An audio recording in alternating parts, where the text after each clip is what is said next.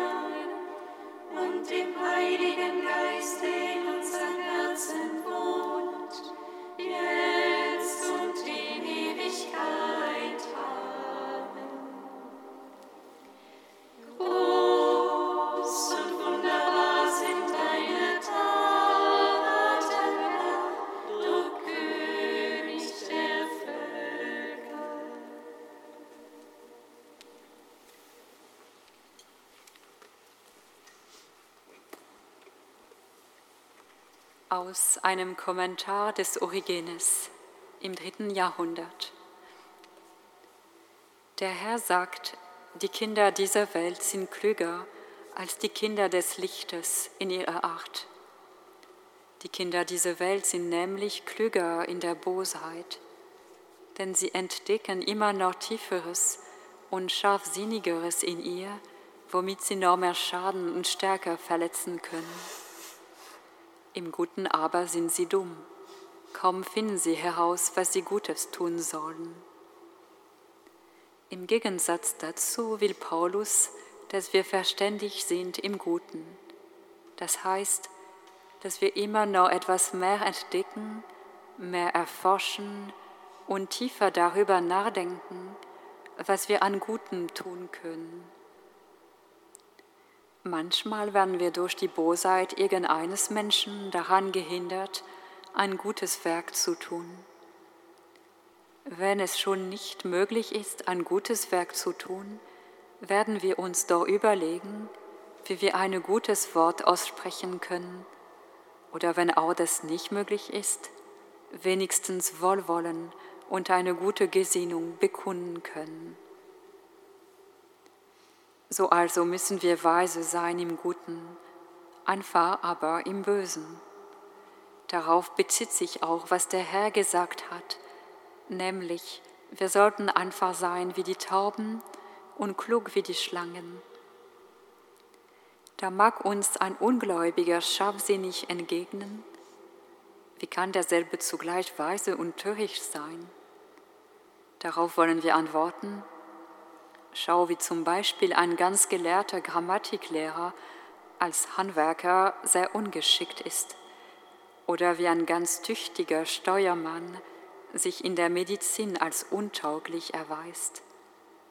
So also ist es auch möglich, bei dem, was Gott betrifft, weise zu sein und bei dem, was die Welt betrifft, dumm zu sein.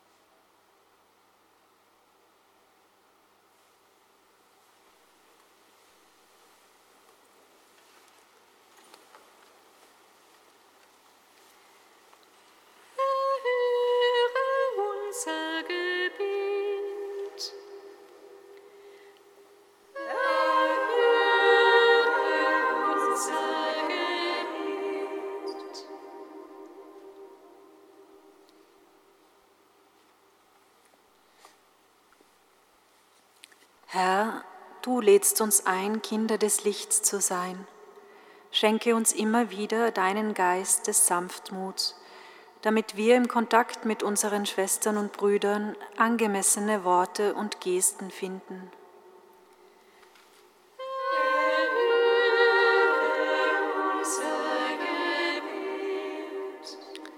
Herr, du lädst uns ein, einander zu lieben wir bitten dich für alle Familien und Gemeinschaften, die nicht mehr zueinander finden. Schenke uns allen deinen Geist der Erkenntnis, damit wir in unserem alltäglichen Leben unterscheiden können, was der Liebe entspricht.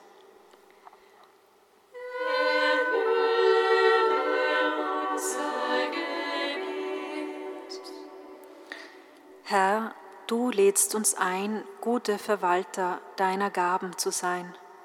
Wir bitten dich für alle, die in Wirtschaft, Politik und Kirchen Verantwortung tragen. Schenke uns allen deinen Geist der Einsicht, damit wir verstehen, wie jede und jeder einzelne von uns durch unsere Arbeit verantwortlich deine Schöpfung bewahren kann.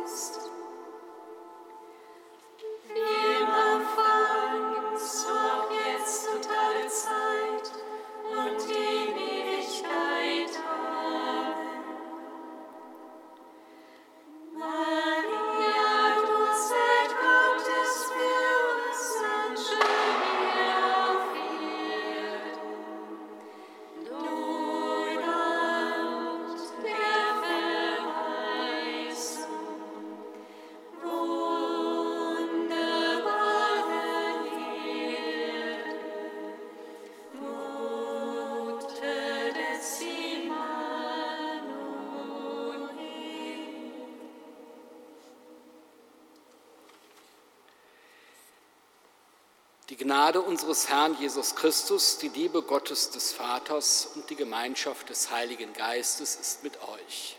Und mit deinem Geist. Liebe Schwestern und Brüder, wir feiern heute den Gedenktag des heiligen Karl Borromäus, Erzbischof von Mailand. Sammlung und Sendung, so kann man eigentlich den Auftrag eines jeden Heiligen umschreiben. Wir sammeln uns, um das Wort Gottes zu hören, sein Mahl der Liebe zu feiern. Und wir lassen uns senden, damit diese Liebe Hand und Fuß in unserem Leben für andere Menschen gewinnen kann.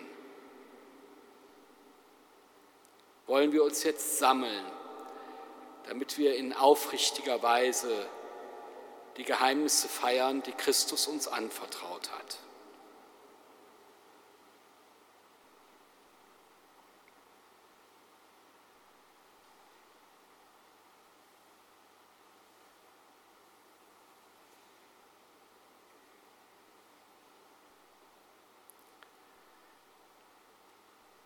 Lasset uns beten.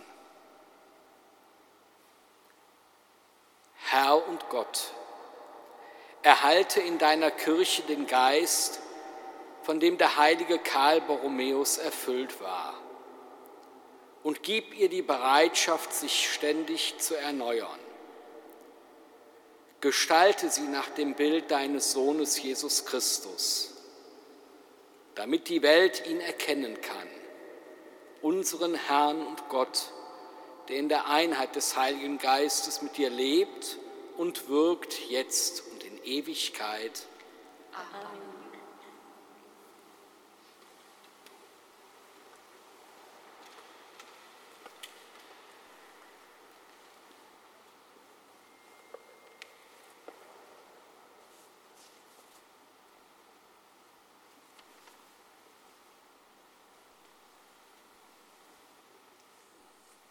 Lesung aus dem Brief des Apostels Paulus an die Philipper.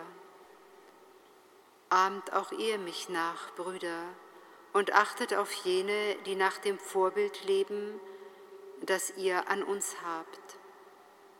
Denn viele, von denen ich oft zu euch gesprochen habe, doch jetzt unter Tränen spreche, leben als Feinde des Kreuzes Christi.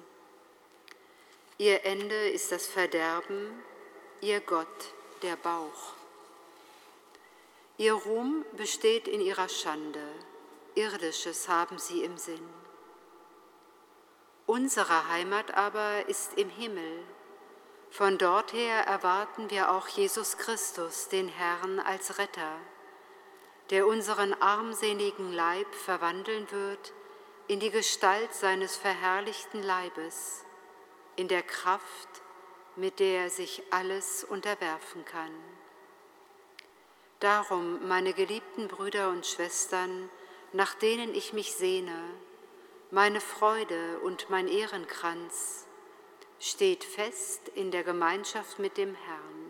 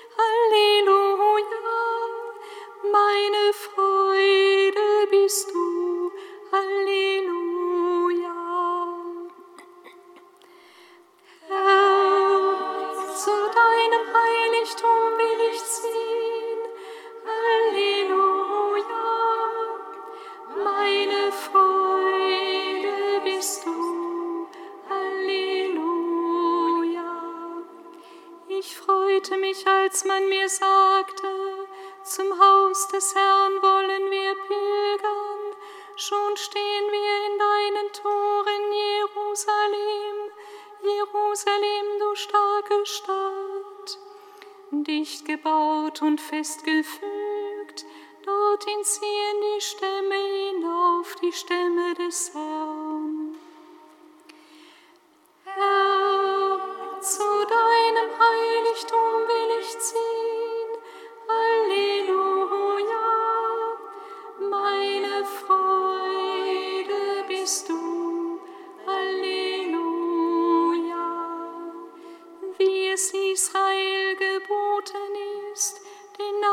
des Herrn zu preisen. Denn dort stehen Throne bereit für das Gericht die Throne des Hauses David. Herr, zu deinem Heiligtum will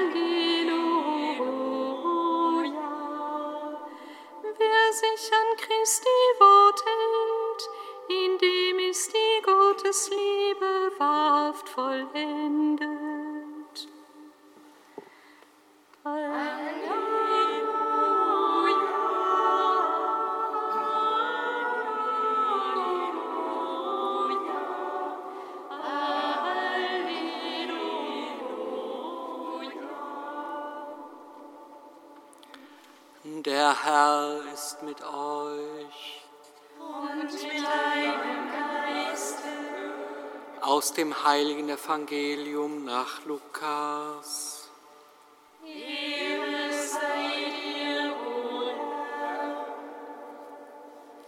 In jener Zeit sagte Jesus zu seinen Jüngern, ein reicher Mann hatte einen Verwalter. Diesen beschuldigte man bei ihm, er verschleudere sein Vermögen. Darauf ließ er ihn rufen und sagte zu ihm, was höre ich über dich? Leg Rechenschaft ab über deine Verwaltung. Du kannst nicht länger mein Verwalter sein. Da überlegte der Verwalter, mein Herr entzieht mir die Verwaltung, was soll ich jetzt tun? Zu schwerer Arbeit tauge ich nicht und zu betteln schäme ich mich.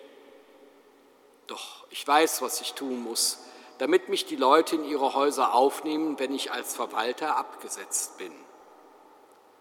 Und er ließ die Schuldner seines Herrn einen nach dem anderen zu sich kommen und fragte den ersten, wie viel bist du meinem Herrn schuldig? Er antwortete, hundert Fass Öl. Da sagte er zu ihm, nimm deinen Schuldschein, setz dich gleich hin und schreib 50. Dann fragte er einen anderen, wie viel bist du schuldig? Der antwortete, 100 Sack Weizen. Da sagte er zu ihm, nimm deinen Schuldschein und schreib 80. Und der Herr lobte die Klugheit des unehrlichen Verwalters und sagte, die Kinder dieser Welt sind im Umgang mit ihresgleichen klüger als die Kinder des Lichtes. Evangelium unseres Herrn Jesus Christus.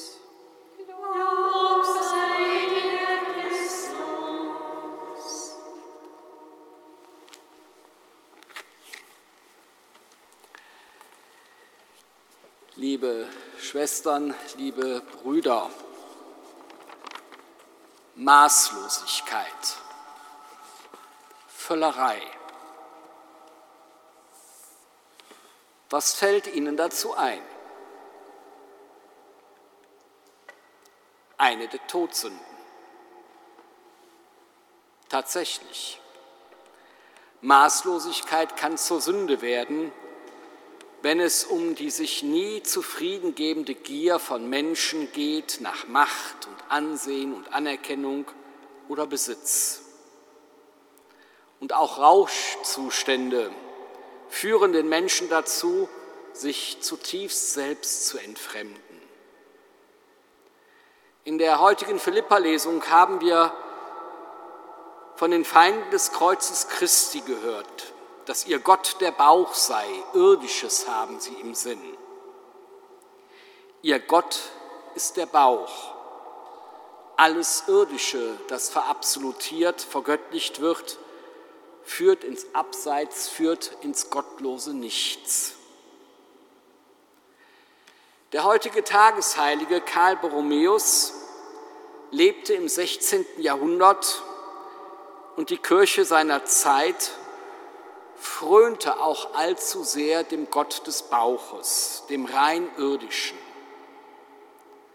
Karl kam in ganz jungen Jahren durch Beziehungen an den päpstlichen Hof.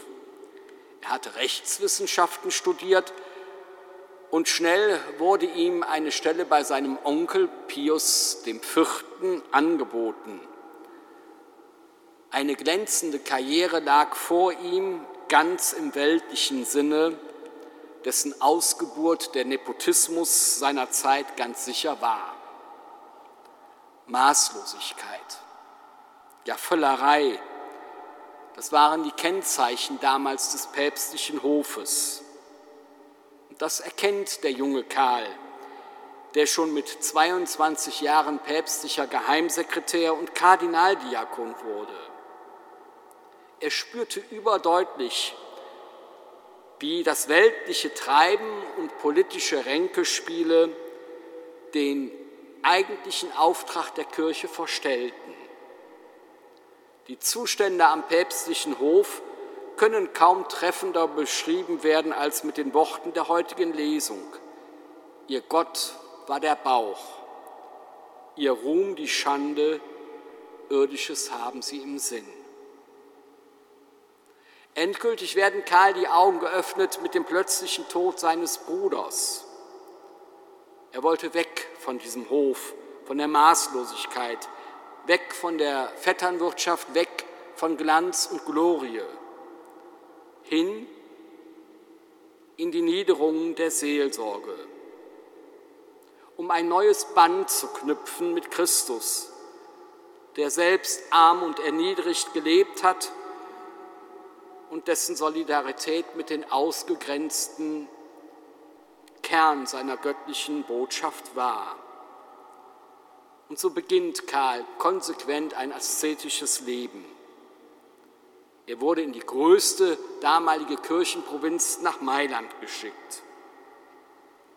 Und das Faszinierende an seiner Person, an seinen Reformen ist der Perspektivwechsel, den er vollzieht. Er dreht einfach die Blickrichtung, schaut allein auf Christus und praktiziert hemmungslos eine neue Maßlosigkeit. Aber aus der Todsünde macht er eine Kardinaltugend. Denn er erkennt mit Blick auf Christus, Menschlichkeit darf maßlos sein. Maßlos darf auch die Freude an Gott und seiner Schöpfung sein. Maßlos darf auch die Liebe und die Freude frisch gebackener Eltern sein. Maßlos dürfen Glaube, Hoffnung und Liebe sein. Karl erkennt die Maßlosigkeit Gottes in seiner Liebe zu uns Geschöpfen. Er erkennt, Gottes Heil kennt keine Grenzen. Gottes Heilsökonomie ist geradezu verschwenderisch und auf eine heilbringende Art maßlos, gipfelnd in Gottes Selbstverschwendung in der Hingabe Jesu. Und so weiß Karl sich zuinnigst auch mit dem Apostel verbunden, wenn dieser sagt, darum, meine lieben Geschwister, nach denen ich mich sehne, meine Freude und mein Ehrenkranz steht fest in der Gemeinschaft mit dem Herrn Jesus Christus. Maßlos wird für Karl daher sein seelsorgerisches und soziales Engagement, unermüdlich seine Reisen. Er stellt Ordnung wieder vom Kopf auf die Füße, stellt Missstände ab, beruft Synoden ein und reformiert den dekadenten, verweltlichten Klerus seiner Zeit. Nicht Geld und Politik und Macht sollen die Kirche regieren, sondern allein das Evangelium Jesu Christi. Denn das ist das Maß aller Dinge. Mit 46 Jahren ist er gestorben, als er sich der Pestkranken annahm und sich ansteckte. Karls armseliger Leib konnte einfach nicht mehr mithalten aber seine Hoffnung war maßlos groß, dass dieser verwandelt werden würde, dieser armselige Leib, in die Gestalt des verherrlichten Leibes Jesu. Sein Reformrezept der Maßlosigkeit um der Menschen und um des Himmelreiches willen kann zum Modell für die ganze Kirche werden. Was dieser Heilige der zu Recht später der Heilige des Konzils von Trient genannt wird, uns heute sagen kann? Ich glaube, in Zeiten wie unseren, in der ein bürgerliches Mittelmaß unsere Gesellschaft bestimmt und auch unsere Kirche, dass dieses Mittelmaß auch zu einer schweren Verfehlung werden kann. Karls Leben war maßlos bis zur Hingabe des eigenen Lebens. In extremen Zeiten unserer Geschichte und in solchen leben wir ganz gewiss mit dem Blick auf die vielen Kriegsgebiete dieser Welt, die vielen Katastrophen, den Blick auf Unterdrückungen von Menschen, vor allen Dingen von Frauen, von Geschlechterungerechtigkeiten, gilt eine Maxime meines Erachtens besonders. Menschlichkeit muss maßlos sein und all denen besonders gelten, die an und unter den Realitäten dieser Welt leiden. Für uns als Kirche, die wir oft genug in der Gefahr sind, des Sumpfes einer Mittelmäßigkeit zu verharren, kann Karl auch heute Mahner und Vorbild zugleich sein. Wechselt die Perspektive, mahnt er uns. Werdet maßlos in der Liebe um der Menschen willen. Befreit euch von eurer selbstbezogen, selbstbefangen und selbstgefangenheit und macht euch die liebende Maßlosigkeit Gottes zu eigen. So entwickelt ihr eine neue Strahlkraft aus dem Ganzsein der Liebe Gottes.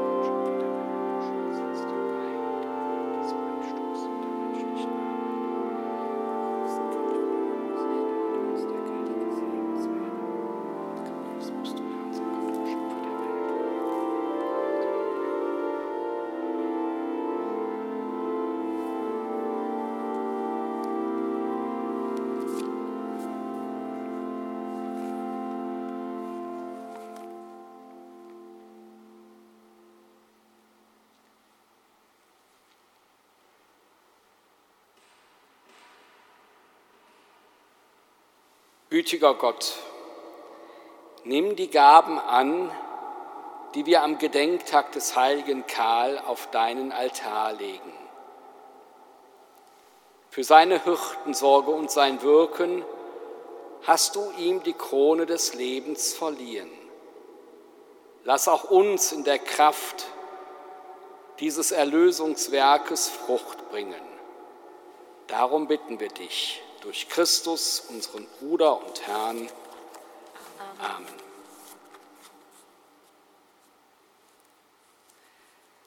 Der Herr ist mit euch. Und mit deinem Geiste. Erhebet die Herzen. Wir haben sie beim Herrn. Lasset uns danken dem Herrn, unserem Gott. Wahrheit ist es würdig, dir zu danken, heiliger Vater. Es ist gut, dich zu preisen, denn du allein bist der lebendige und wahre Gott. Du bist vor den Zeiten und lebst in Ewigkeit. Du wohnst in unzugänglichem Lichte. Alles hast du erschaffen, denn du bist die Liebe und der Ursprung des Lebens. Du erfüllst deine Geschöpfe mit Segen und erfreust sie mit dem Glanz deines Lichtes. Vor dir stehen die Scharen der Engel und schauen dein Angesicht. Sie dienen dir Tag und Nacht, nie endet ihr Lobgesang. Mit ihnen preisen auch wir deinen Namen durch unseren Mund rühmen dich alle Geschöpfe und künden voll Freude das Lob deiner Herrlichkeit.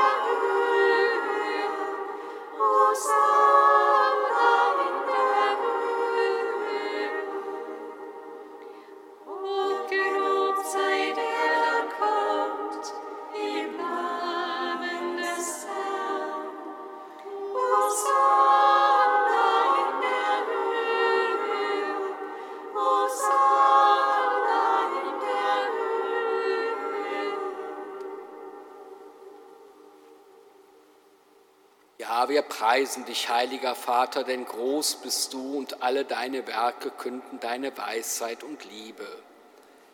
Den Menschen hast du nach deinem Bild geschaffen und ihm die Sorge für die ganze Welt anvertraut.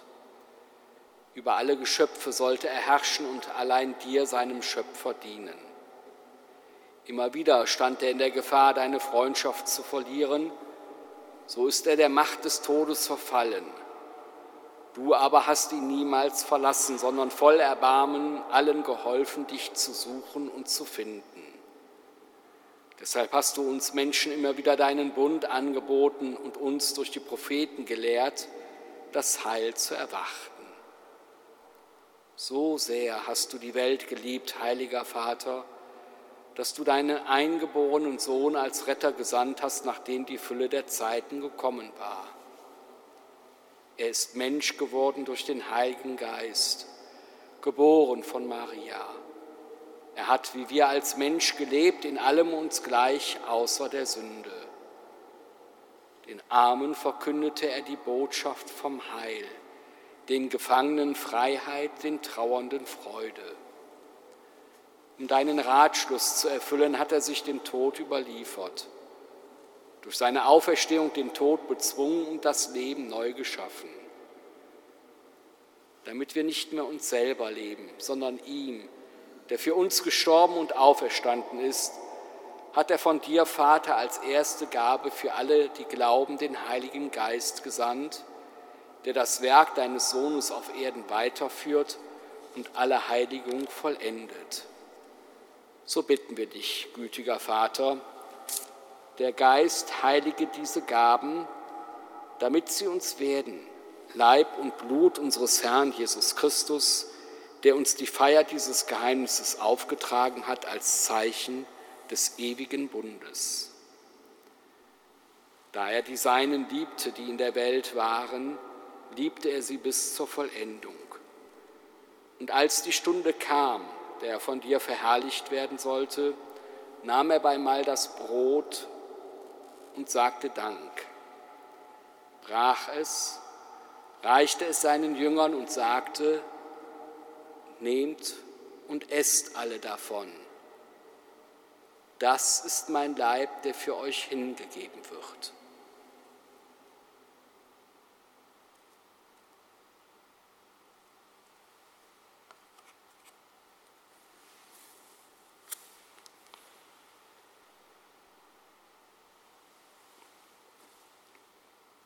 Ebenso nahm er nach dem Mahl den Kelch, dankte wiederum, reichte ihn seinen Jüngern und sagte, Nehmt und trinkt alle daraus. Das ist der Kelch des neuen und ewigen Bundes. Mein Blut, das für euch und für alle vergossen wird zur Vergebung der Sünden. Tut dies zu meinem Gedächtnis.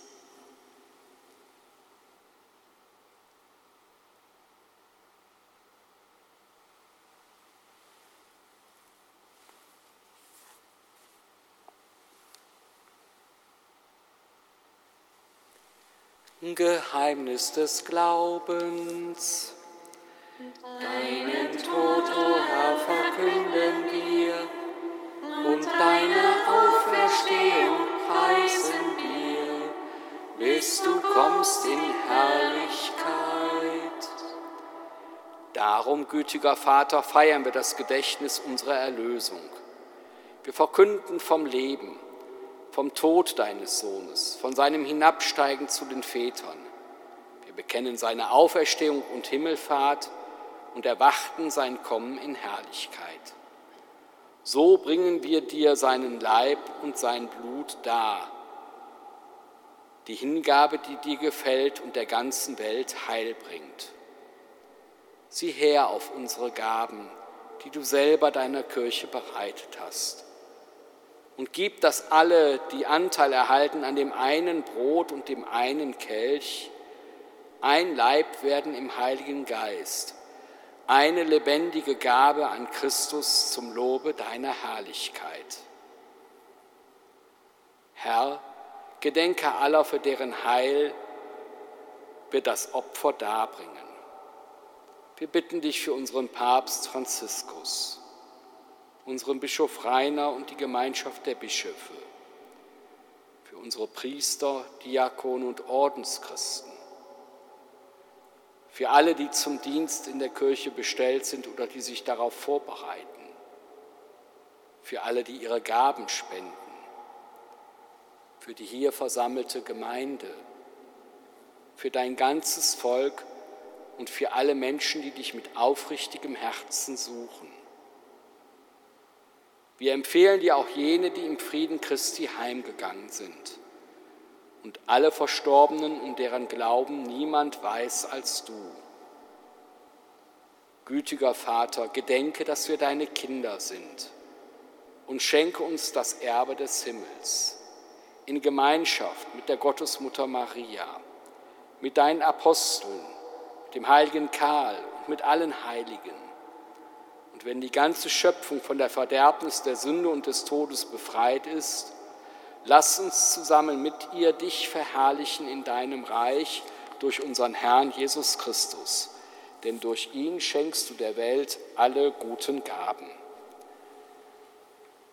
Durch ihn und mit ihm und in ihm ist dir Gott allmächtiger Vater in der Einheit des Heiligen Geistes alle Herrlichkeit und Ehre jetzt und in Ewigkeit. Amen.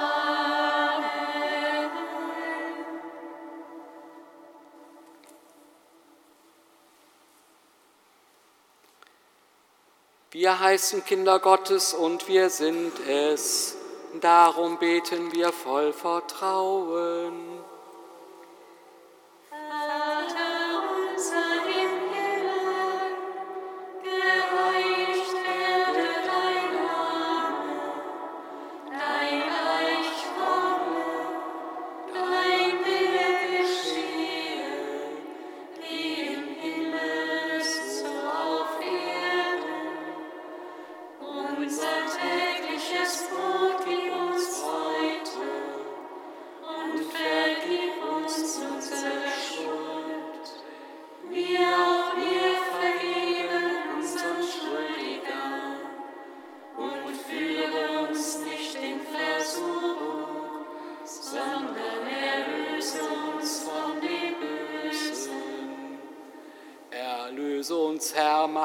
Vater von allem Bösen und gib Frieden in unseren Tagen.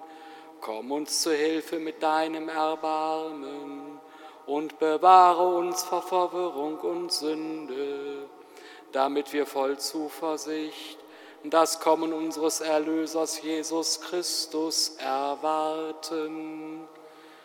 Denn dein ist das Reich die Kraft und die Herrlichkeit in Ewigkeit. Amen. Christus hat zu seinen Jüngerinnen und Jüngern gesagt, Frieden hinterlasse ich euch, meinen Frieden gebe ich euch. So bitten wir, Herr Jesus Christus, schau nicht auf unsere Fehler und Verfehlungen, sondern schau auf unseren Glauben, auf den Glauben deiner Kirche und schenke ihr und uns allen nach deinem Willen Einheit und Frieden. Und der Friede unseres Herrn Jesus Christus sei alle Zeit mit euch. Und mit deinem Geist. Geben wir uns ein Zeichen des Friedens und der Versöhnung.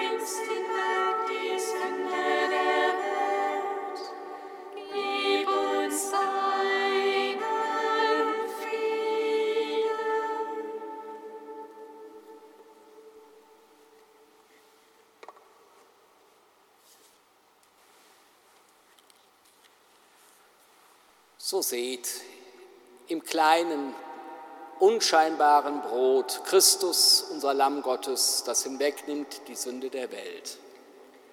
Herr, ich bin nicht würdig, dass du eingehst unter mein Dach, aber sprich nur ein Wort, so wird meine Seele gesund. Wer von diesem Brot isst, wird in Ewigkeit leben.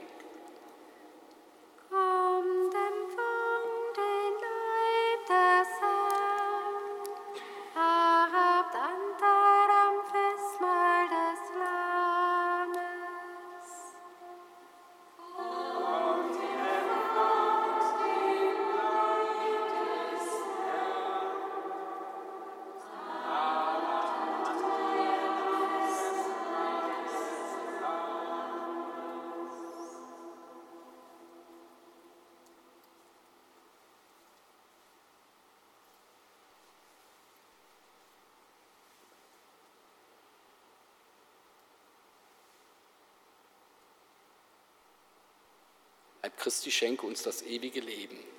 Amen.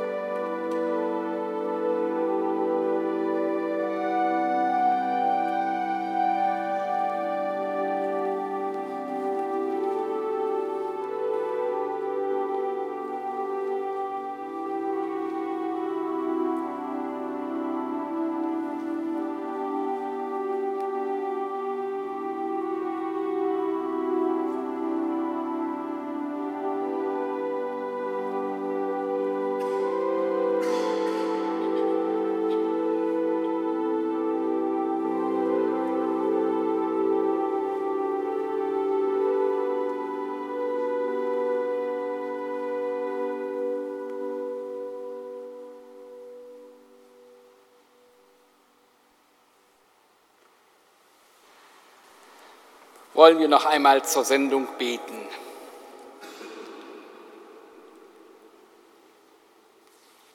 Herr und Gott, du hast uns gestärkt mit dem Wort und dem Brot des Lebens. Gib, dass wir gleich dem heiligen Karl Borromäus treu sind in deinem Dienst und durchdrungen werden von selbstloser Liebe. Darum bitten wir durch Christus, unseren Bruder und Herrn. Der Herr ist mit euch. Und mit deinem Geist. Und so segne uns auf die Fürsprache des heiligen Karl Borromäus, der unbeirrbar treue und gute Gott, der Vater, der Sohn und der Heilige Geist. Amen. Geht hin in Frieden. Dank sei Gott, dem